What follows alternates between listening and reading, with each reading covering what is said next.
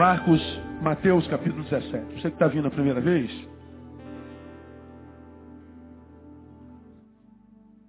nós começamos uma série de estudos há aproximadamente dois meses na nossa igreja. E começamos a falar sobre as evidências de uma espiritualidade sadia. Fizemos uma análise da espiritualidade do evangélico, do evangelho brasileiro. Vimos que muito do que se chama de espiritualidade no Brasil pode ser chamado de patologia. Basta que você tenha um mínimo de bom senso e confronte que a gente vê acontecendo nas igrejas no Brasil com a palavra. E depois de vermos isso, nós mostramos nos irmãos, aos irmãos, à luz da palavra, o que de fato é espiritualidade à luz da palavra e mostramos que a espiritualidade ela tem várias vertentes, mas a maior dela é a sua vertente pedagógica. A espiritualidade, ela não mexe só com a nossa sensitividade, não mexe só com a nossa emoção, mas ela mexe sobretudo com a nossa razão. Ela nos ensina. E o ensinamento nada mais é do que aquilo que chega a mim e em mim me tira do lugar de onde estou, ela me faz evoluir. Quanto mais conhecimento, um passo à frente. Mais eu sei de Deus, mais a mente amplia, mais um passo à frente. Portanto, a espiritualidade é o que me tira da inércia. A espiritualidade é o que me faz evoluir. A espiritualidade é o que me faz ser amanhã melhor do que eu fui hoje. É o que me faz ser hoje melhor do que o que eu fui amanhã. E para isso é até possível que eu não sinta nenhum arrepio, nem um tremor, nem nada. Embora quando o Espírito haja, tudo isso possa acontecer. Agora, se realmente é o Espírito que age nas minhas emoções, depois que o Espírito agiu, minhas emoções se tornam mais equilibradas. Se foi o Espírito, por exemplo, que me jogou no chão, quando eu me levanto, me levanto um ser humano melhor. Se foi o Espírito Santo quem me fez me arrepiar, correr, pular, saltar. Depois que eu volto a mim, mesmo que eu não tenha saído de mim, eu saio do lugar onde eu vivi essas experiências melhor do que quando antes das experiências. Então tudo isso é possível, mas sobretudo a espiritualidade ela é pedagógica. Nós mostramos na palavra de forma muito clara quando Jesus faz os seus convites, por exemplo, vinde a mim, tomai sobre vós, é, vinde a mim todos vós que estáis cansados, sobrecarregados, e eu vos aliviarei. Só que esse é o convite e a promessa. Está cansado, sobrecarregado, vem. Esse é o convite, a promessa. Você vai ser aliviado. Então tem tanta gente que vem a ele e não consegue alívio, continua desesperado, ferido, abatido, é, é, exausto, cansado e, e, e chuta balde. Porque ele acredita que o convite é o que produz o alívio. Não, mas só que a palavra não termina aí. Vinde a mim, todos vós estáis cansados, sobrecarregados, e eu vos aliviarei. Tomai sobre vós o meu jugo e aprendei de mim que sou manso e humilde de coração, aí então encontrareis descanso para as vossas almas. Então o que faz a minha alma descansar não era ouvir a ele, mas é vir e aprender dele. Se eu venho, continuo ignorante, eu continuo abatido, sobrecarregado. Eu continuo pesado. E a grande maioria, grande, mas grande maioria dos evangélicos no Brasil vieram a Cristo mas não sabem nada a respeito dele nem da palavra. Continuam ignorantes. A fé é sensitiva, epidérmica, vamos falar um pouquinho mais sobre isso. É, é congregacional, é dominical, é, é, é, indumentária, é comportamental, é marcada pela lei da, da, da, da, da barganha. É, é só isso. É gente que sente poder, unção, glória, aleluia, mas continua ignorante. E é por isso que Osés diz que meu povo está sendo destruído porque ele falta conhecimento. É uma espiritualidade que não gera pedagogia, que não gera conhecimento. Esse é o vinde, mas tem a missão, né? Portanto, ide, uma vez que você veio, aprendeu, encontrou alívio, experimentou a santa, boa, perfeita vontade de Deus, é, não é para vir ficar. Agora, ide. E de fazer o quê? Ir por todo mundo, pregar o evangelho a toda criatura. Ensinando-os todas as coisas que eu vos tenho mandado. Aí sim eu estou convosco todos os dias até a consumação dos séculos. De, uma, de, uma, de um lado eu venho, aprendo, encontro alívio.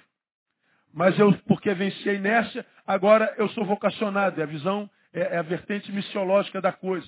Então eu tenho a missão, eu vou. Eu vou prego, mas eu não só prego, eu ensino. E porque eu estou pregando, ensinando, batizando, ele promete, estarei convosco todos os dias até a consumação dos séculos. Aí tem um monte de gente que diz que Deus não age, que Deus não opera, que Deus não cumpriu a promessa, que Deus não está com ele, que Deus. É porque ele prometeu estar com quem fosse e ensinasse. Ele não prometeu estar todo dia com quem viesse. Aí eu venho à igreja, e daí, meu? Que você vem à igreja. O outro vai para o de macumba. Os dois foram para algum lugar. Não é o ato de vir, é vir e aprender. E se aprendeu, ir e ensinar. Se foi e ensinou, ou seja, você amadureceu, cresceu, a espiritualidade gerou evolução. E porque você então cumpre a missão, estou convosco todos os dias. É simples assim. Só se decepciona com Jesus quem quer ou quem é ignorante. Lamentavelmente, né? Nós mostramos isso. Depois, nós fomos a Mateus capítulo 17. Essa minha rouquidão está um problema. Amanhã tem otorrino. E a gente foi para Mateus capítulo 17. Uma vez que nós aprendemos que a verdadeira espiritualidade tem a ver com pedagogia e não com sensitividade, nós pegamos a experiência da transfiguração para traçar um perfil de uma espiritualidade que seja saudável, que seja evangélica. A espiritualidade do evangelho e não dos evangélicos. Porque nem sempre a espiritualidade dos evangélicos tem a ver com o evangelho.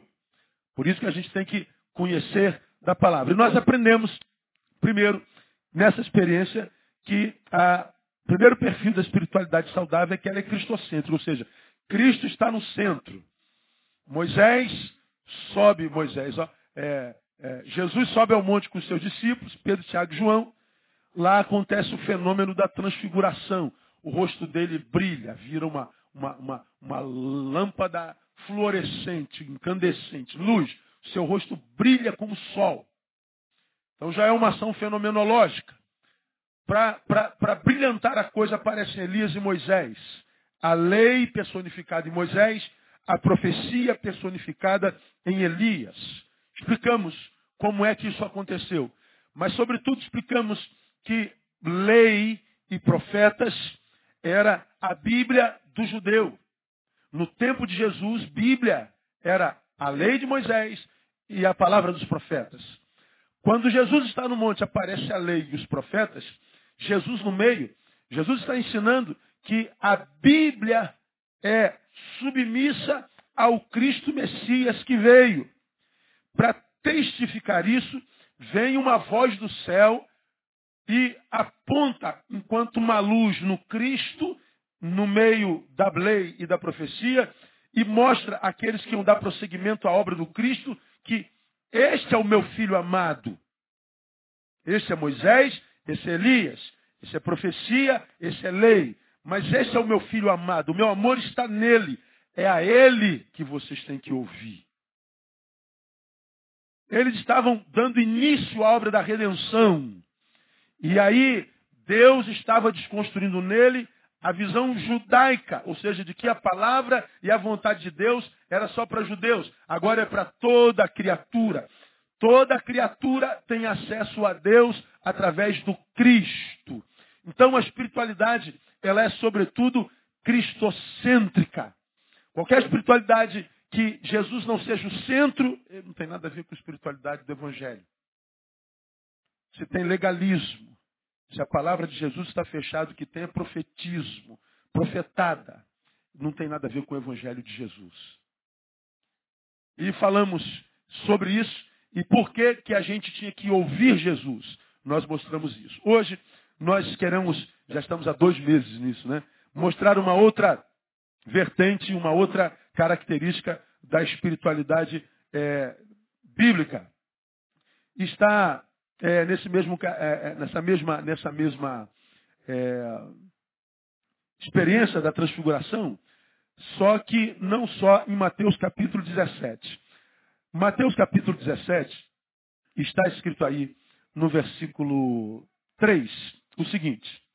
E eis que lhes apareceram Moisés e Elias. Leia o restante para mim. Não ouvi. Apareceu Moisés e Elias o quê? Falando. Então veja, não foi só uma aparição, foi? Não, havia um diálogo, não havia? Elias, Jesus e Moisés. Pedro, Tiago e João.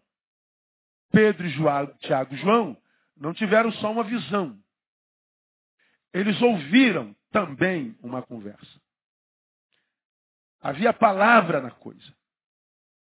A ele ouvi, ver a voz do alto. E Jesus já estava conversando. Mateus revela que havia uma conversa. Lucas revela o conteúdo dela. Vá para Lucas capítulo 9. Lucas registra o mesmo episódio, o da transfiguração. Aí você vai lá no versículo 31. Veja o 30. E eis que estavam falando com ele dois varões, Moisés e Elias, os quais apareceram com glória e falavam do que? Leia aí. Da sua partida que estava para cumprir-se em Jerusalém. Pedro, Tiago e João ouviam Jesus, Elias e Moisés conversarem sobre a sua partida, conversarem sobre a sua morte. Jesus morreu aonde? Na cruz. O papo da espiritualidade era a cruz. Se de um lado a espiritualidade saudável tem Cristo no centro, por outro lado, a cruz é a espinha dorsal dessa espiritualidade. Ela começa em Cristo, mas a cruz é sua espinha dorsal. A cruz é o centro dessa espiritualidade. Então, na espiritualidade evangelical, ou seja, do evangelho, tem um Cristo e tem a cruz.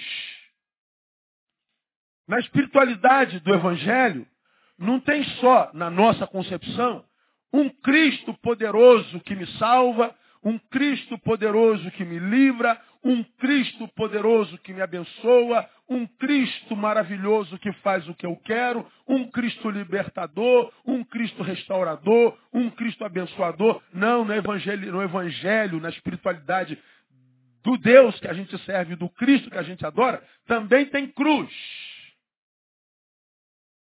Espiritualidade sem cruz não é espiritualidade do Evangelho.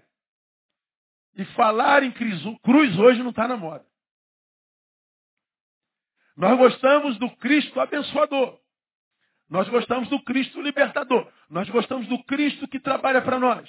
Nós gostamos do Cristo que nos tem como alvo.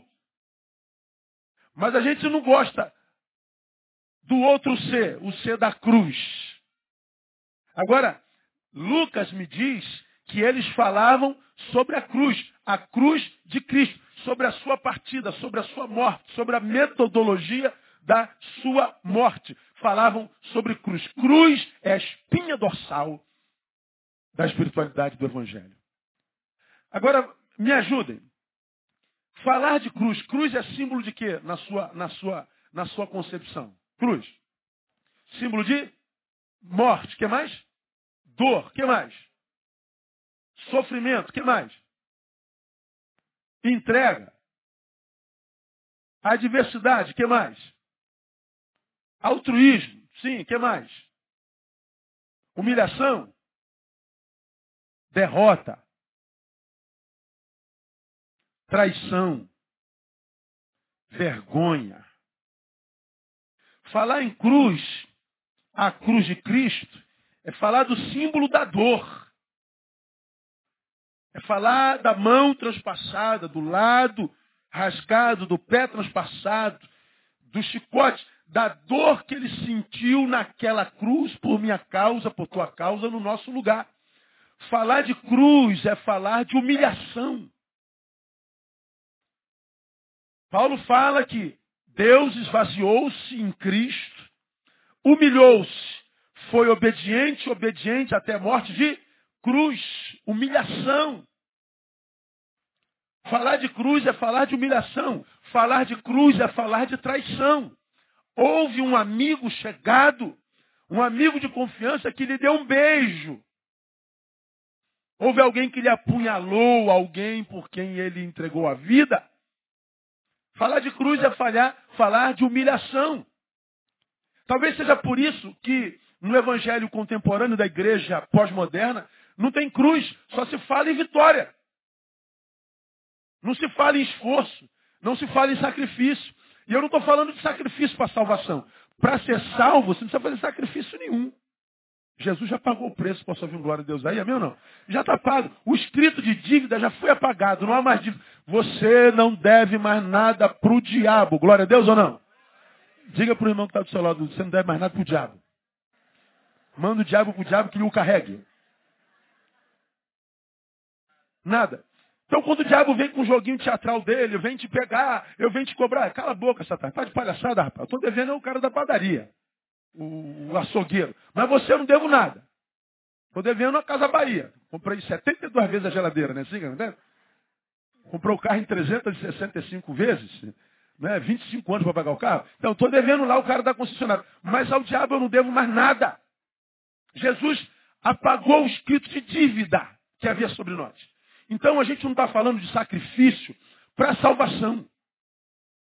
Você já aprendeu que quando a gente aceita Cristo, ou seja, quando o Evangelho pelo Espírito Santo nos convence, ele nos convence do pecado, e nós nos rendemos a Jesus, nós estamos entregando ele dizendo, Tu és o meu Senhor e o meu Salvador e meu Senhor. Nós estamos dizendo, olha, aceitou a Cristo, você entrou no caminho da salvação. Quando eu aceito a Jesus, eu estou salvo. Portanto, quando nós aceitamos a Jesus como nosso Senhor e Salvador, nós já estamos prontos para morrer. Não quer dizer que nós estejamos prontos para viver. Se eu aceito a Jesus hoje, morro, acordo bem. Mas se eu não morro, a vida continua me esperando como consequência do que eu plantei na minha história inteira. Não é mágico, não é abracadabra, não é no encontro, não é no monte, não é no, no estalo de dedo.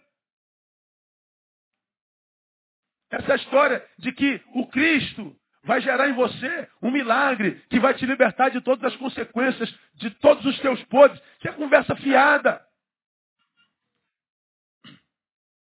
Se você aceita Jesus e tinha câncer, após a aceitação continua com ele. Ele tem poder para curar o câncer, sim ou não? Tem. Mas ele cura todos os cancerosos? Não. Então eu aceito a Jesus e continuo com a minha enfermidade. É possível que eu aceite Jesus e tinha depressão e continuo com depressão. Mesmo que os evangelhos que você conhece acredite que depressão não dá em crente. Ou seja, em crente dá dor de dente. Mas problema na, na, na psique não.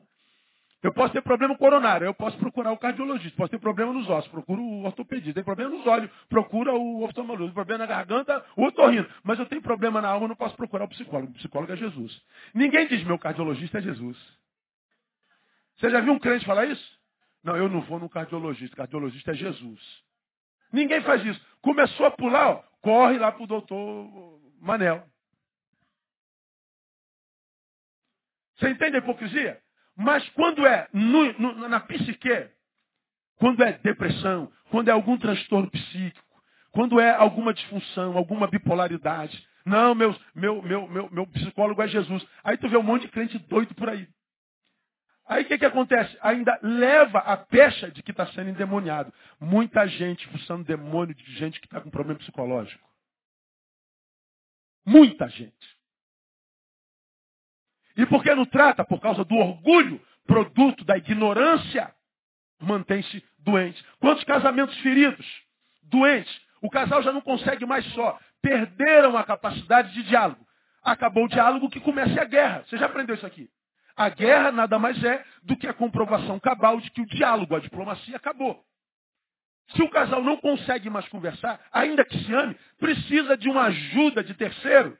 Por que não um terapeuta de casal? Ah, porque meu terapeuta é Jesus Cristo. Aí tu vê um monte de gente se divorciando e pior, vivendo um casamento mentiroso. ontem, presbítero em Goiás, matou a sua esposa enforcada. Ontem. Que tem de marido batendo em mulher, que tem de mulher seca na alma, porque não recebe um afeto do marido há 20 anos. Dentro da igreja evangélica no Brasil, você não tem noção. Quer achar casamento mentiroso, entra nas igrejas. Tem vergonha de divorciar, porque perde o cargo, perde o poder, vai ser criticado. E aí não se divorcia. Aí vive um casamento mentiroso. O pai da mentira é o diabo. Portanto, vive um casamento diabólico, em nome de Jesus. Aí nós vemos essas realidades que ninguém tem coragem de falar. A gente finge que está tudo bem. A gente finge que está tudo em ordem. Ora, na espiritualidade do Cristo que a gente adora e da palavra desse Cristo que a gente adora, tem um Jesus que tem poder para me livrar do câncer, mas tem um Jesus que me capacita para viver com câncer com dignidade, se a vontade dele não for me curar, for me levar para junto dele. No Evangelho de Cristo, ele me prepara para vencer, mas me também prepara para perder com dignidade. Por quê? Porque no Evangelho de Cristo tem glória e tem cruz.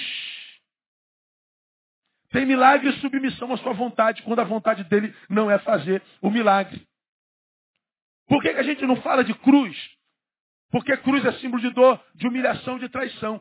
Como a gente já tem muito disso na vida, dor, traição e humilhação, a gente ainda vai falar de cruz, pastor, está amarrado. Isso, isso, aí é palavra de derrotado, pastor.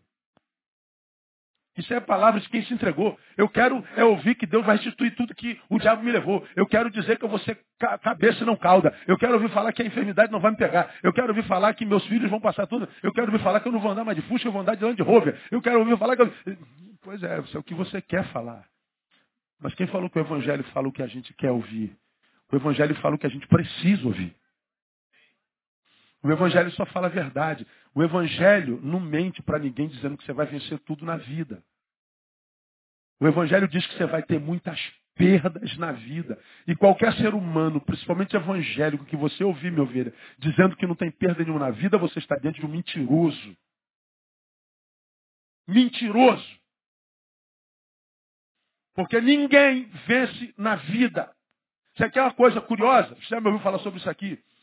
A Bíblia ela fala que no mundo a gente vai ter aflição, fala que, como preguei aqui há bem pouco tempo atrás, mil ao nosso lado, dez mil ao nosso direito. Ele está falando, portanto, de onze mil mortos ao nosso lado. Ele está falando de um tempo de mortandade, de dor. Ele está falando que a gente chegaria um tempo que viveria andando sobre cadáveres. Lembra? Que a gente, ó, vamos passar sobre cadáveres. Muita dor, muita agonia, muitos cadáveres no chão, uma energia maldita, infernal, uma egrégora densa caindo sobre nós. Ele fala de um tempo de muita agonia. Ele diz: No mundo tereis aflições. Ele fala de dor. Sofre como bom soldado de Cristo Jesus. Ele diz que alguns de vocês serão lançados na cadeia. Ele diz que os inimigos serão de dentro da sua própria casa. Jesus fala dessa adversidade que nós passaremos na terra. A Bíblia não fala nenhuma vez sobre sorriso. Fala sobre choro. Olha que coisa sinistra. Acha na Bíblia a palavra sorriso. Acha na Bíblia. Não tem. Agora, quer dizer que nós não conheceremos alegria? Não, não é isso que ele está dizendo. Pelo contrário, a alegria do Senhor é a nossa força. Ele diz, regozijai-vos. Outra vez digo, regozijai-vos. Aonde? Nele. Ele está dizendo que nele nós temos alegria, a alegria dele é a nossa força. Então, as boas novas do Evangelho são novas de grande alegria. Só que a grande alegria não é o livramento da tristeza, é o fato de saber que ela virá, de modo que ela nunca me pegará distraído. Eu sei que é possível que ela chegue na minha agenda. Então pode chegar a tristeza, mas eu quero que você saiba, já chega de passagem, porque aqui tem a alegria do Senhor. Nunca que a adversidade derruba um servo do Senhor, porque ele nunca é pego de surpresa. Você sabe o que, é que tem matado os crentes? A perplexidade. Meu Deus, mas eu sou filho de Deus. Eu nunca imaginei que isso pudesse acontecer comigo. Meu Deus, roubaram meu carro, como tem tanto carro de ímpio. Logo o meu foi roubado. É miserável, você podia não ter um carro para roubar. Oh meu Deus, o meu casamento que está em crise como o meu, eu sou servo do Senhor. É porque você está vivo, cara. Enquanto você estiver vivo, vai ter problema. Agora, qual é o problema? Se eu estou preparado para o problema. Se eu estou armado com a armadura de Deus. Se eu estou batizado pela fé nesse Deus que diz você pode todas as coisas porque eu te fortaleço. Se eu vivo isso, quem tem um problema é meu problema, não sou eu. A gente diz o problema, eu quero ser Deus no cara errado, brother. Olha o problema, eu vou te... Olha só, escuta o que eu estou te falando. Você está dando no cara errado. Você está arrumando um problema para a tua vida, problema. Eu sou um problema para você, problema. Cuidado. Então acho que o problema não entende isso? Ele passa de passagem, irmão. Porque ele sabe que está lidando com alguém que está lavado e remido pelo sangue desse Jesus. E não há como tirar alguma coisa de alguém que já deu tudo para Jesus. Tem como. Então no Evangelho tem cruz, irmão. Paulo diz que a gente tem que se revestir da armadura de Deus para poder resistir no dia mal. O dia mal faz parte da agenda de qualquer ser humano. Qual é o problema se eu estou revestido com a armadura de Deus? Agora, o cara que ainda não entendeu isso, virou evangélico, mas não abraçou o evangelho, ele fica, meu Deus, Senhor, como é que pode um dia mal na minha agenda? Sou teu servo, dou dízimo, oferta. Subi um monte, fiz jejum, perdi 10 quilos. Mas como que eu posso estar passando o dia mal? Porque você está vivo, morra. Aí o que, que acontece? O crente entregou-se a Cristo e não sabe que ele está preparado para morrer. Mas para viver não. Para viver precisa da espiritualidade que gera entendimento. Para viver precisa da espiritualidade que gera sabedoria. Aí o cara acha que ser crente é só andar de terno e gravata. Ser crente é só andar de, de calça tergal e chinelo havaiana. É, é, é ir para praia com calça tergal. É usar vestidão. É mulher não raspar mais o sovaco. E, e não fazer mais depilação. E tal. Aí o cara te vê de, de moto aí, de, de, de bermuda indo para academia. Isso é, isso é Babilônia, isso é do capeta. Pois é. Mas o cara da Babilônia vive uma vida gostosona e você, santarrão, está amarrado e morrendo de inveja.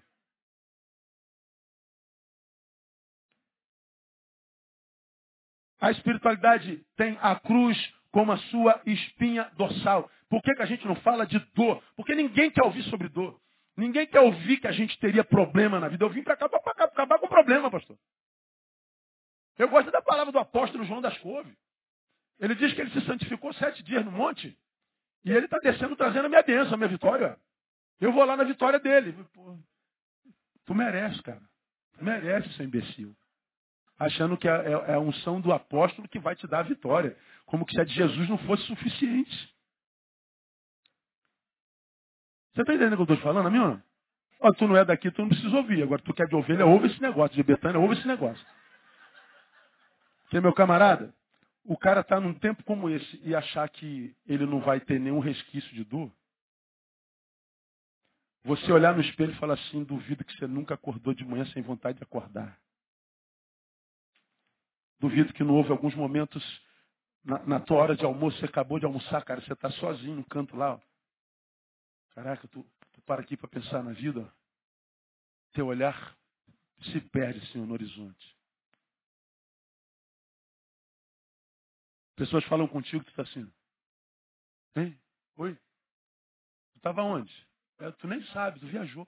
Tu só saiu de você um pouquinho para respirar um pouco. Você nunca viveu isso.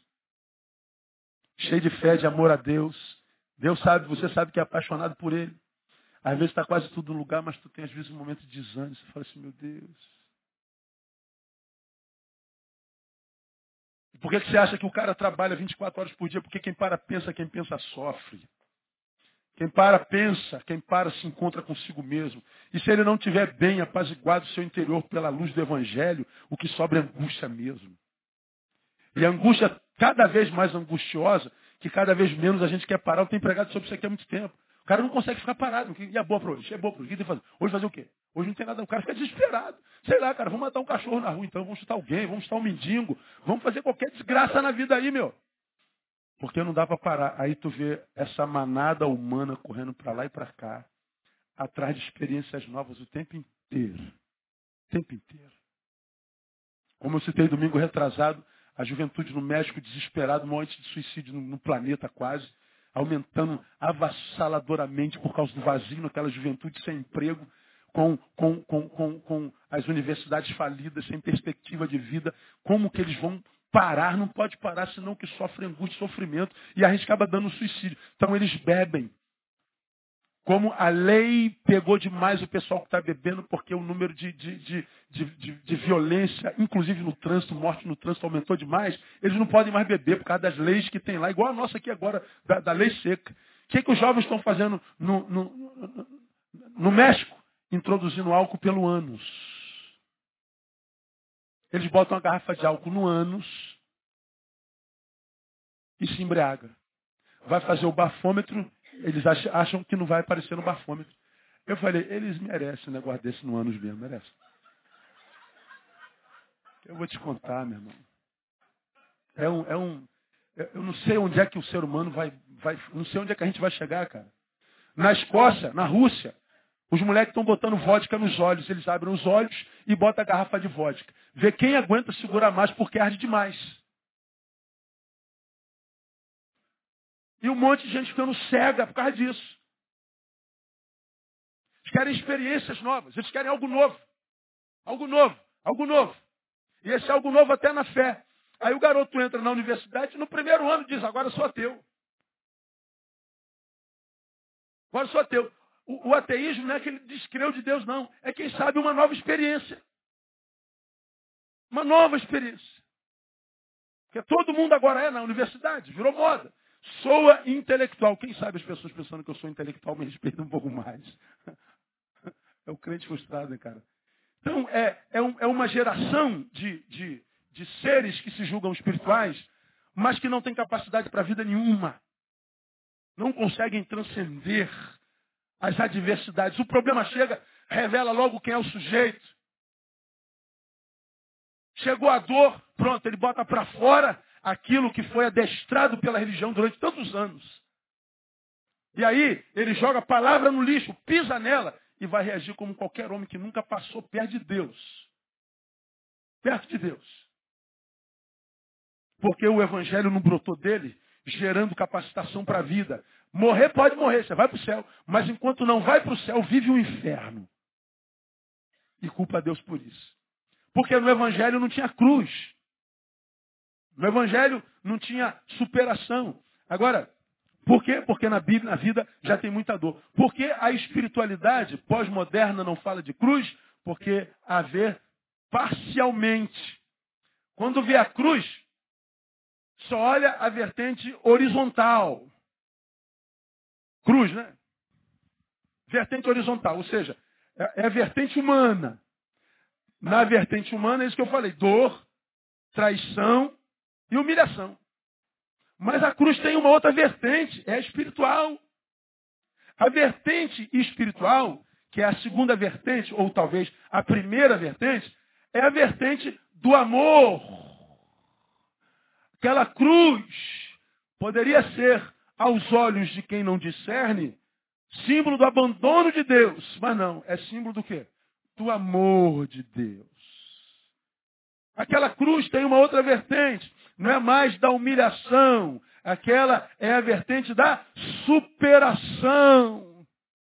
Porque quem não discerne pode olhar para Jesus e sentir peninha dele. Mas ele não sabe que Jesus só não sai dali porque não quer. Ele sairia, mas mais tarde um pouquinho. Precisava ser consumado. A morte precisava chegar até ele. Para que quando a morte chegasse, a morte entendesse que até dela Jesus é Senhor. Então a cruz não é só símbolo de morte, é símbolo de superação. E ela não é só símbolo de superação, ela tem mais, ela tem uma outra vertente. Se de um lado ela é de traição, ela é de transcendência. Jesus foi traído pelos doze. Judas trai, depois os outros onze o abandonam. Mas a despeito da traição, ele transcende a traição. Embora a traição demonstre que os traidores não o amavam tanto assim, o traído diz, eu continuo amando vocês da mesma forma. Como quem diz, eu não amo vocês pelo que vocês fazem, eu amo vocês pelo que vocês são. Não há nada que você possa fazer para que eu ame você menos. Eu continuo amando vocês, seus traidores sem vergonha. Isso não é lindo, irmão? Não é diferente do amor que a gente tem um pelo outro? Te amo, te amo, te amo, te amo, te amo, até que você não me decepcione. Até que você não me convença de que eu não estou casado com um anjo. Porque se eu descobrir que eu estou casado com um homem que erra, nosso casamento acaba. nosso, nossa amizade acaba. Nosso respeito acaba. Nosso amor acaba.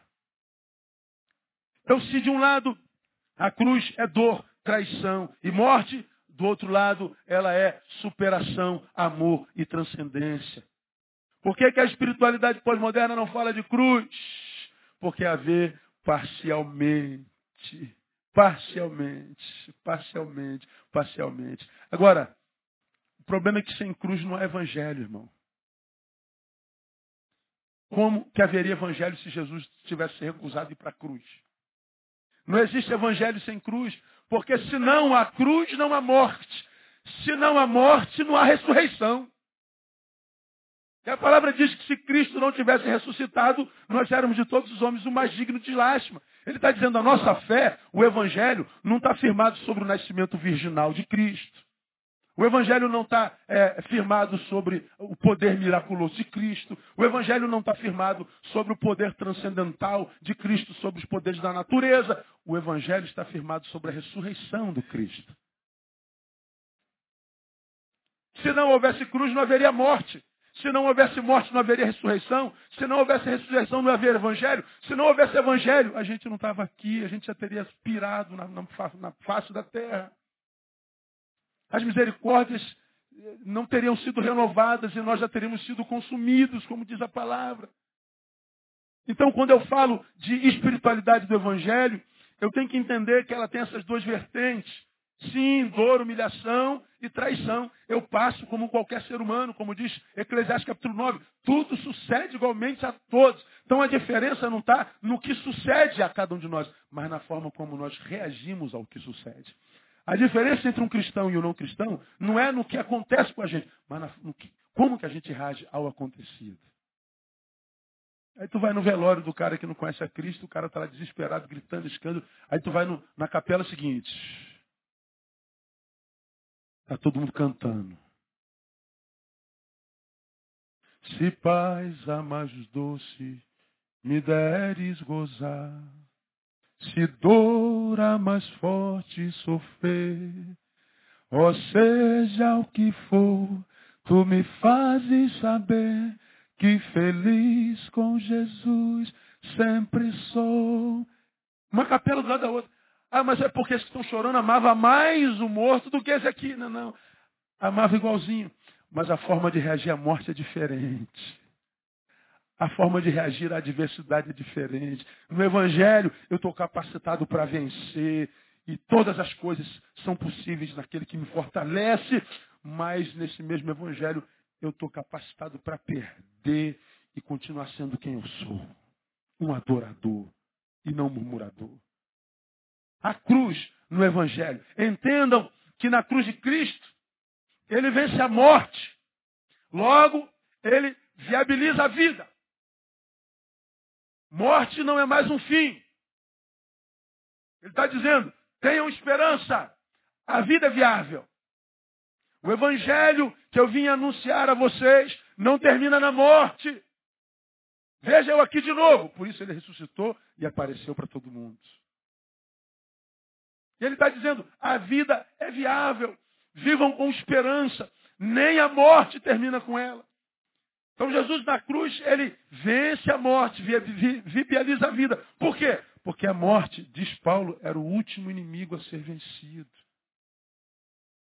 Só que quando Paulo, lá em 1 Coríntios capítulo 15, versículo 26, fala que a morte seria o último inimigo a ser vencido, ele está falando da morte entidade. Imaginemos a morte como uma entidade que vai abraçando tantos quantos pode. Paulo está falando sobre o poder soteriológico, soteriológico, salvador, salvífico da redenção. Ele está falando das últimas coisas. Quando ninguém morrerá mais, a entidade morte é retirada. Essa é a visão soteriológica. Mas aqui, no início do Evangelho, não é só a visão soteriológica, salvadora, salvífica, mas antropológica. Ele está dizendo assim, ó, a morte faz parte da vida. Mas escutem, parte da vida. Ou seja, a vida não termina quando a morte chega. ela continua numa outra dimensão. Como que os discípulos poderiam saber isso se Jesus não tivesse diante deles ressuscitado? Que moral Jesus teria para dizer eu vim para que vocês tenham vida e vida com abundância?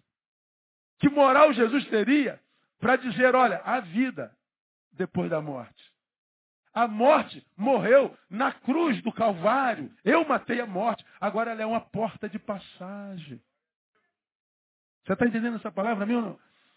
De modo que aquele que está debaixo do Evangelho e vive a espiritualidade do Cordeiro, não tem medo da morte, irmão. É mais fácil a gente ter medo da vida. Você tem medo de morrer? Eu não, tenho medo de viver. Porque viver é um desafio. É matar um leão e um urso todo dia. Agora morrer, pelo amor de Deus. Se você está em Cristo, esquece a morte. Porque ela não pode mais, ela já foi vencida na cruz do Calvário. Então não há como você, quando está diante da perda até de alguém que você amou, cara, você tem direito de se entristecer, você tem direito de chorar a tua perda, você foi, foi amputado na alma por aquele ser que você, que você perdeu e a morte não manda um telegrama antes e é sempre perplexa, é sempre traumática.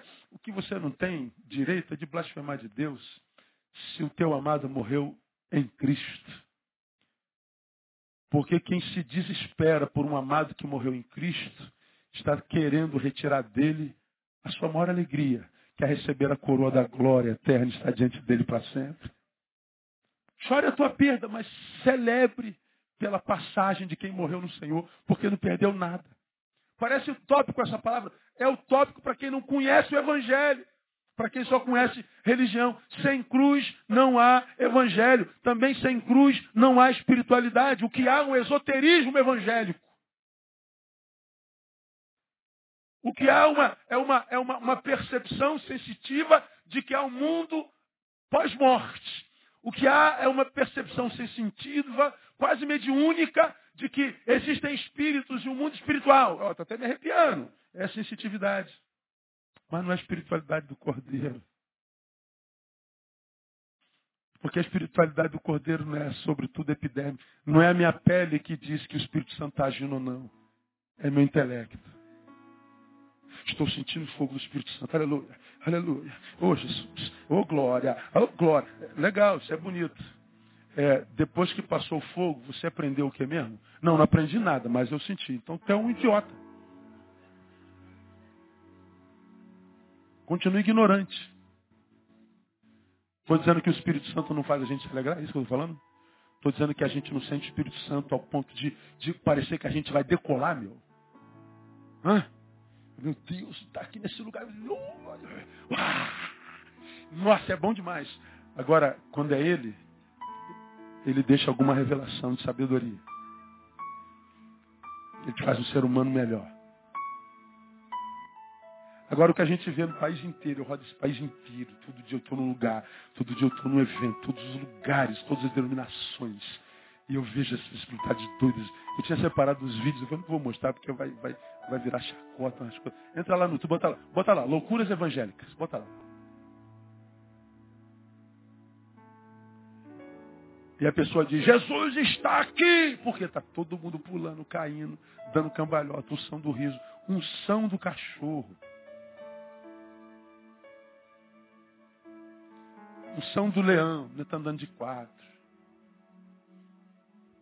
Queria ver a unção da águia. Ninguém voa.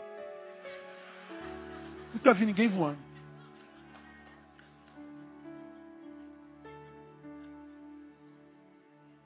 A unção do, do, do, do, do touro, tudo bem, tem um monte de chifrudo por aí. Né? Agora, da águia eu não vejo ninguém voando. Aí tu vê umas coisas que, que a gente sente, sabe? A gente sente. Agora, meu irmão, eu nunca. Mas quem já passou pela, pela avenida, pela apoteose na sua escola de samba, com aquela bateria arrebentando e com a galera cantando samba, eu duvido que eles não se arrepiam todo e chora. Quem já viveu isso aqui sabe o que eu estou falando. Meu irmão, tu vai para o Maracanã ver teu clube na final ganhando de 2 a 0 já no primeiro tempo, ó. E a galera não senta, meu irmão. Aí você fala assim, é o Espírito Santo, né? Não, é a raça. É, é a, é a vasqueire. É a raça do, do inferno. então, a gente se arrepia em, em, muitos momentos, cara. Você viu da, parto da sua filha, é um negócio de doido, cara. É teu filho, brother. Nós nos emocionamos, o mestre com a gente gera catarse. Então, uma igreja, nem tudo que te faz arrepiar é obra do Espírito Santo. Embora o Espírito Santo te faça arrepiar. Nem tudo que te faz chorar é obra do Espírito, embora o Espírito Santo te faça chorar. Agora, toda vez que a palavra for aberta, essa palavra, por mais racional que ela seja pregada, atinge o teu coração, ela mexe com as tuas entranhas e te desafia a ser melhor, é sempre o Espírito Santo. Te faz crescer na graça e no conhecimento de Jesus, é o Espírito Santo. Te conduz a ser um ser humano melhor para a glória dele, negando-se a si mesmo. Cada manhã é o Espírito Santo. Quando você atinge essa espiritualidade, você já não é mais refém das tuas sensações, muito menos do teu sentimento. Pastor, eu não estou sentindo a presença de Deus. Não precisa mais sentir a presença dele para saber que ele está lá. Você sabe que ele está porque ele disse que estaria. E quem serve um Deus que disse, estou contigo, não duvida dessa palavra. Ele está, mesmo que eu não esteja sentindo nada. Então eu vou pela fé. Não preciso mais de um sinalzinho. Dá um sinal, Deus. Que sinal, meu filho? Ou você crê ou você não crê. Senhor, deixa eu ir andar contigo. Deixa eu ir. Vem, Pedro. Posso ir mesmo? Vem, Pedro. Pedro pisa nas águas. Porque ele está olhando para Jesus. E Jesus está dizendo, vem. Enquanto ele olha para Jesus, ele está andando na água. Daqui a pouco ele olha para as ondas, para as circunstâncias. Aí ele perde a fé e é tomado pelo medo. Aí começa a afundar. Não pode falar, foi Jesus. Não, não foi eu, filho, foi o medo. Fé de muita intensidade, pouca duração. A espiritualidade evangélica no Brasil hoje é assim, muito. Acabou. É, acabou? É, dois segundos só, é isso aí mesmo. Como? Aí tu vê um monte de gente que zombou da tua fé, tua fé é cerebral, tua fé é, é de aço sulfúrico, não é de óleo. E ficou todo mundo no caminho, tu está há 35 anos na alegria do Senhor. todo dia de manhã dizendo, louvado seja o teu nome. Acordei de novo, obrigado, Deus. Deus olha a agenda desse dia, tá do bagulho, tá doido hoje, Deus. Mas eu vou na força do teu poder, porque tu estiveste comigo até hoje, não vai me abandonar hoje. Cai dentro, irmão. Que o diabo sabe com quem mexe. Então a espiritualidade, ela não exclui a possibilidade da dor, da, da, da, da humilhação, da traição tem cruz. Se não tem cruz, não é espiritualidade do reino, é esoterismo evangelical. Sem cruz, para a gente terminar, os efeitos na vida são só sensitivos. Sem cruz, são epidérmicos, estereotipados. São performáticos, exteriorizados, mas não provocam mudanças subjetivas, não provocam mudança nas entranhas não muda a nossa forma de ver a vida, de discernir os tempos. É só sensitiva, só isso. Por quê? Porque não produz mais morte em nós. Se não produz morte, impossibilita o novo nascimento, impossibilita a verdadeira conversão, impossibilita a nova criatura gerada naquele que está em Cristo. Por que, que eu não posso excluir a cruz? Porque na cruz, na minha, que o meu homem velho é crucificado. E é porque o homem velho foi crucificado que o novo, gerado por Cristo, pode viver em paz. Como eu rejeito a cruz, o meu velho homem permanece em mim. E eu sigo a Jesus sem me negar a mim mesmo. E se eu sigo a Jesus sem me negar, eu sigo em desobediência, porque ele disse, alguém quer vir após mim, a primeira coisa que tem que fazer é o quê? Negue-se. Quem vem após mim, consigo no lombo, não recebe de mim o suficiente para transcender. Recebe o necessário para morrer, está salvo, mas não recebe o necessário para viver. Não é simples explicado? Eu não posso tirar a cruz do Evangelho. Porque senão não há morte em mim. Se não há morte em mim, não há novo nascimento. Não há regeneração. numa geração nova. Agora, o que não se pode deixar de entender, irmão, aqui eu termino para a gente voltar na quarta-feira que vem. O que não se pode deixar de entender é que Cristo teve a sua cruz. Cada um de nós tem a nossa. Isso é claro no Evangelho. Elias, Moisés e Jesus falavam sobre a cruz de Cristo. Cristo fala sobre a nossa. Disse aos seus discípulos: Se alguém quer vir após mim, negue-se a si mesmo. Conclua. Tome o quê? A tua. O versículo diz, falou aos seus discípulos, plural. Quer vir após mim, tome a tua, individual. Então, existe a nossa cruz e a cruz de Cristo. A cruz de Cristo foi a dor da, da morte, da traição. A nossa será isso também. Eu não preciso mais morrer por ninguém. Nem pela igreja. Vejo tantos colegas meus morrendo. Igreja matando o pastor e o pastor matando a igreja. Depressão, câncer, família arrebentada, filhos longe. E a gente acredita que o ministério é um negócio assim diabólico. Não, cara, essa cruz que você está carregando deve ser da, da religião. A tua e a de Jesus, o fardo é leve, é suave. Não mata não, cara. Não é fácil, mas ele renova a força a cada manhã. Meu. Então o que está matando não pode ser a cruz de Cristo nem a nossa. Na semana que vem, eu vou mostrar para vocês o que é carregar a nossa cruz. E de onde que nós vamos tirar o exemplo disso? Da crucificação. Jesus na cruz nos ensina qual é a nossa. Cara, é, é, é fantástico. Não sei como é que você consegue não ler a Bíblia. É, é, é, é maravilhoso, cara. Você vai ver que Jesus lá, nas suas palavras, cara, quando ele diz, mulher, eis aí teu filho, filho, aí tua mulher, ele está dando lição. Pai, perdoa-os, ele está dando lição. Quando ele diz, oh, hoje mesmo estará comigo no paraíso, ele está dando a lição.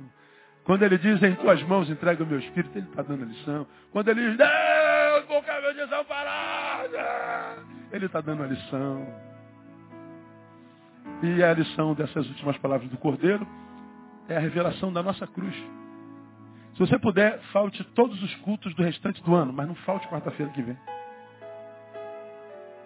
Vem a quarta, você está liberado o resto do ano, amém? Está de férias. Mas não falte quarta-feira. Você tem um irmão, uma esposa, um filho, traga quarta-feira. Traga. Não perca o culto de quarta-feira, não. Só para você conhecer a cruz que você tem que carregar. Só isso. Aí você, cara, eu estou emocionado, que coisa. Ai, Jesus, guarda o seu nome, é bom demais. É, a, a, palavra, ela, ela mexe com as nossas entranhas, cara. Não precisa fazer barulho, show pirotécnico. É, é, é só conhecer a palavra. Os problemas continuam no mesmo lugar. Meu, meu iPad continua roubado, miserável está lá com o meu iPad. Eu continuo cansado, cheguei de viagem agora, com a mesma roupa que eu vim do aeroporto, vim para cá. Mas eu estou terminando o dia feliz, amado. Porque o iPad, ele estava na minha mão, mas nunca entrou no coração. Já tem um Senhor lá. O carro está ali, ó. A chave está aqui no bolso, no bolso dela. Mas nunca entrou no coração. Se o ladrão leva, eu continuo feliz. Falaram que você é fofoqueiro, que você é gordo, que você é vagabundo, vai dar em nada. Ah, cara, Deus diz que eu sou mais do que vencedor. E que Ele me ama, que eu sou a menina dos olhos dele. Ah, tu não sabe o que está perdendo não gostando de mim, deixa de ser bobo, né? Pronto. Cara, é, como? Como é que o diabo para alguém de quem ele não pode roubar nada? Como? Levou teu carro? Não, nunca foi meu, cara. Aquilo foi Deus que me deu, foi graça. E o Deus que me deu isso vai me dar outro, está tudo certo. Aí, mês que vem, tá com um carro mais novo que aquele. O diabo fica maluco, cara. Não é possível, cara. Como é que faz? Está andando de chinelo na rua, dá uma topada, pum! Aí vem um palavrão, filho! Aí você diz assim, não, glória a Deus, eu tenho um dedo para arrebentar aqui, então vamos embora. O diabo fica maluco, porque ele está doido por palavrão para alimentar ele, para ele almoçar, né? Agora ele vai me dar um alimento, tu dá um glória a Deus, ele fica maluco.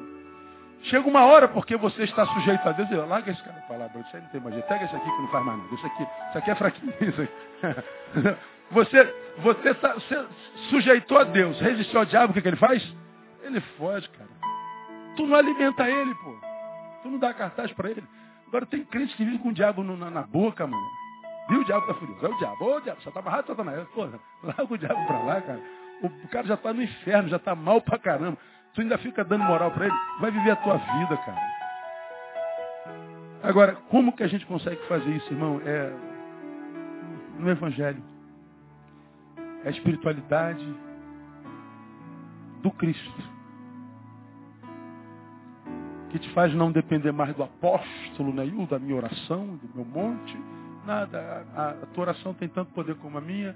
Deus chama tanto como a mim, e a mesma oração que eu faço no quarto faz no teu, e Deus vai te abençoar da mesma forma. Não depende mais de homens. Não depende mais de vir à igreja. Não, a igreja é lá onde você está adorando o Senhor, é no quarto. Aí a alma passa. O bagulho está pegando. E todo mundo querendo pular do barco, porque o mar está encapelado. Aí como o Paulo fala, ninguém pula do barco não. O Senhor falou que vai ficar tudo certinho. O barco vai perder. Então, se tu tem coração materialista, vai ficar ruim para tu. Agora, se tu ama a vida mais do que as coisas, fica tranquilo. Pum, daqui a pouco você está na ilha. Agora está tudo. Não, pode ser que a serpente se morda. Aí todo mundo, esse cara é pecador mesmo, cara. O cara escapou do mar, vai morrer envenenado. Nada, quem morre é cobra, mano. Aí nego te adora como Deus. Não, não me adora como Deus, não, eu sou homem. A diferença entre eu e você é a relação que nós temos com o Todo-Poderoso. Tu não se sente um pobre coitado porque está no barco de criminosos que foi a pique, mas também não recebe glória porque você sabe que não é perfeito. Capacitado para perder, capacitado para vencer. E aí você cai na graça de Deus. E se você cair na graça de Deus, acabou. Deleita-te também no Senhor e Ele fará o desejo do teu coração. Que Ele te dê a graça de viver essa espiritualidade se não vive. E na quarta-feira a gente volta para falar sobre a nossa cruz. Não perca. Deus abençoe você com essa palavra. Recebe como vinda dele. Então um aplauso ele forte. Vamos ficar em pé? Dá um abraço aí no teu irmão, um desejo de boa noite. Antes da gente orar. Domingo nós estamos aqui e aguardamos você pela misericórdia do Senhor. Ó oh Deus, que gostoso é estar aqui nesse lugar. Oh Deus, que gostoso. Tua palavra às vezes bate pesado na gente. Mas como é tua palavra, faz bem para a gente, a gente gosta. Que ela não gera culpa, Deus, ela gera consciência. Se ela é vara, ela gera disciplina, muitas vezes dolorosa, mas ela não nos humilha. Ela gera consciência. Queremos essa palavra sempre, Deus. Nós não te pedimos que fale o que a gente quer ouvir, não. Nós te pedimos que tu fales o que a gente precisa ouvir. Tu sabes o que nós precisamos. Te pedimos também que nos dê ouvidos de discípulos, como diria Isaías, para que nós possamos ouvir, internalizar e praticar, para que nós não sejamos como ondas que quebram na areia e depois voltam ao seu estado original. Nós queremos hoje ou amanhã ser melhor do que hoje, Deus. Queremos acordar amanhã e viver uma vida para a qual tu olhes e sorrias e não chores. Que nós queremos despertar em ti a sorriso, não lágrimas. Queremos que tu aches graça em nós. Queremos ser um filho amado em quem tu te comprases também, mesmo na nossa imperfeição. Porque o servo amado para o Senhor não é o perfeito, o pecado já nos alcançou. O servo amado para o Senhor é o imperfeito que não se entrega à imperfeição sem luta. Dá-nos essa capacidade de luta, Deus, para que a gente possa vencer a gente mesmo. Todo dia, cada dia. E assim, ó Deus, ser motivo de orgulho ao Senhor. Muito obrigado por essa noite. Que noite gostosa. Obrigado por essa palavra. Agora que vamos da tua casa, leva-nos para nós que todos, todos, todos, indistintamente, todos, os que daqui saírem, cheguem na sua própria casa sãos e salvos.